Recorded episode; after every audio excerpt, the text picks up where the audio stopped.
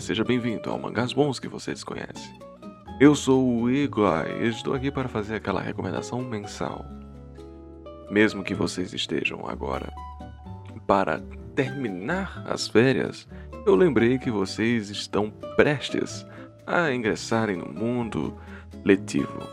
Eu também lembrava de ser um saco, mas vamos fazer isso de maneira divertida, não é mesmo? Então vamos aqui indicar dois mangás que falam sobre colégio. Olha só que coisa estranha, não é mesmo? Enfim, eu vou indicar duas obras bem underground, mas ao mesmo tempo elas são de conhecimento público em certa maneira. Vamos lá. Primeiro de todas, eu estive à procura de uma obra de colégio que ao menos ligasse para as atividades. E aí eu lembrei que quando nós estamos diante de uma obra de colégio, dificilmente salienta-se que o colégio da obra é boa. Não, vamos, vamos ver uma obra de terror. Aí você vê uma obra que é terror, mas na verdade o, o foco dela é outra coisa. Quando você faz assim, quer uma obra de aventura, a principal coisa que a pessoa está indicando uma obra de aventura é porque a aventura é boa, não é mesmo? Uma obra de colégio. Vamos indicar uma obra de colégio. Não, mas o colégio não importa. Não vale nada. É o romance que é bom, a comédia que é boa, os personagens que é bom, mas o colégio em si é só um, um, uma coisa aparente. E aqui trago-vos um que o colégio importa, meu amigo, mas se importa. Saquinha aqui é outra coisa que.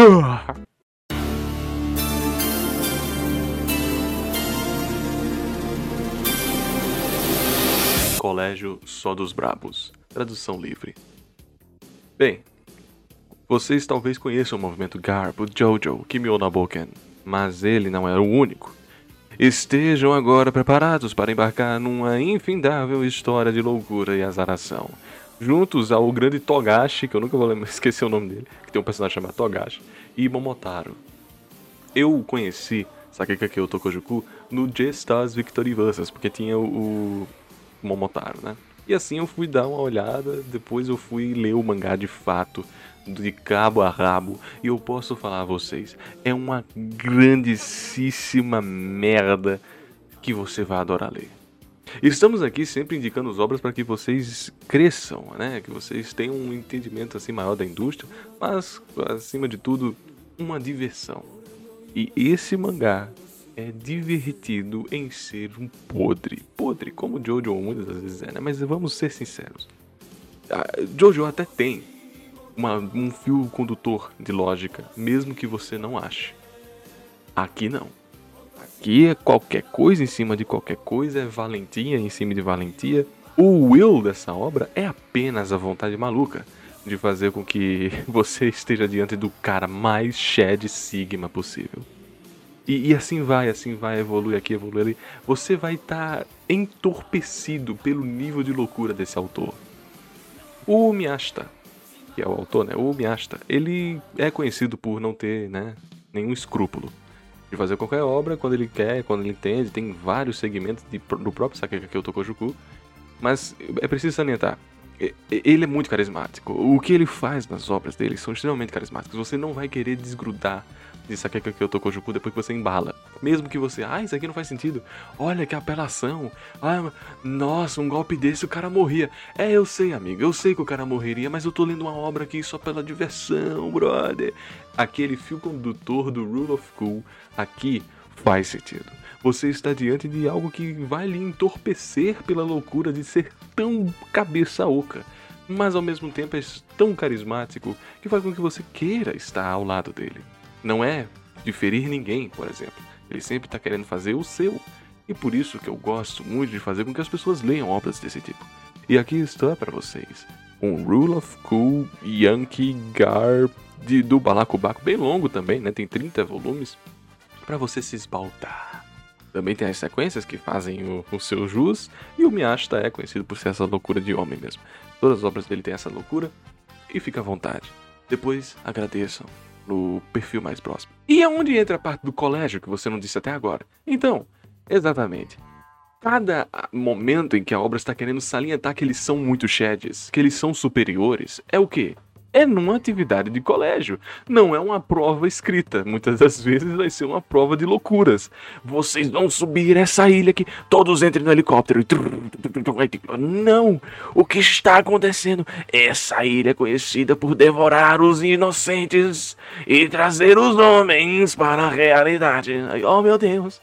E aí os caras subindo nas correntes, as correntes escorrega e depois é montanha e é esse aqui é o campo mais ácido do mundo. É, é, é muito bizarro. É uma brisa atrás em cima de outra brisa, mas são atividades exemplares de colégio. Então você tem que tirar a sua provinha, né, para depois ter a média. é muito engraçado, cara. Isso aí vai ser o momento em que você vai perceber que, uau, provas podem ser legais. Claro que nenhuma vez na sua vida você vai conseguir tanger a 10% do que está sendo provado ali, mas ao mesmo tempo você vai ter uma atividade lúdica para exercitar isso. Mas enfim, prosseguindo para uma próxima dica, uma próxima indicação para vocês, perdão, temos outro extremamente conhecido no mundo da indústria, mas mais por aqui, por terras tupiniquins. Não sabe-se o motivo perfeito do porquê que fez tanto sucesso, mas muito indica que foi sem ser ter sido televisionado sem muita concorrência. Estou falando dele. O Grande Kurumada tem um mangá que eu de fato gosto. Sabiam disso? É, pois é. E não é a autobiografia dele, que essa aí é outra história. Estou falando de Fuma no Kojiro. Exatamente. Tem até anime. Fuma no Kojiro é conhecido como ser a obra que o Kurumada sempre quis fazer, sempre quis concluir, sempre quis né, estabelecê-la ao mundo da indústria. Sensei e o Ring Nikakeiro são ali também fragmentos do que o coitado do Kurumada queria trazer, mas esse aqui ele explicitamente sempre dizia em suas entrevistas que foi o mangá que ele mais quis elaborar.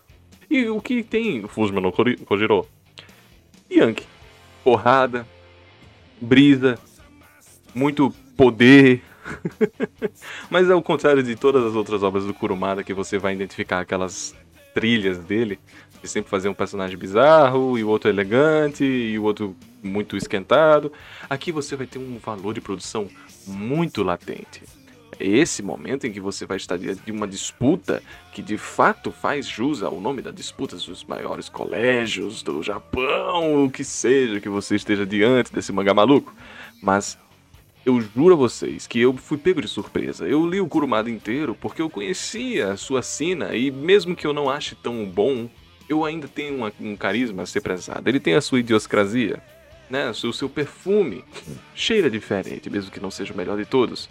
E olha só, nesse mangá de 10 volumes, você vai estar tá esbaldado daquilo que o Kurumada sempre preconiza em suas obras: golpes avassaladores, personagens muito, muito sentidos, mas com razão dessa vez. Você vai ver também o, a motivação deles.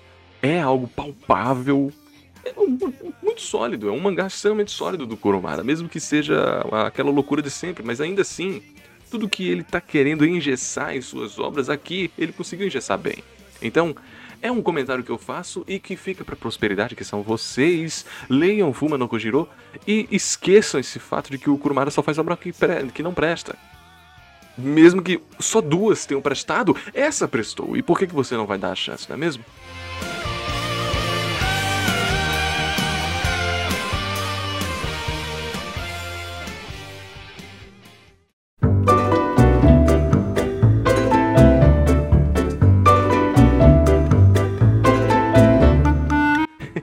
Enfim, estejam preparados, porque com essas duas obras vocês vão encarar o ensino médio fundamental, o ensino superior, ou o que seja, de uma forma diferente, com um Shed Sigma no sangue de vocês. Mas e aí?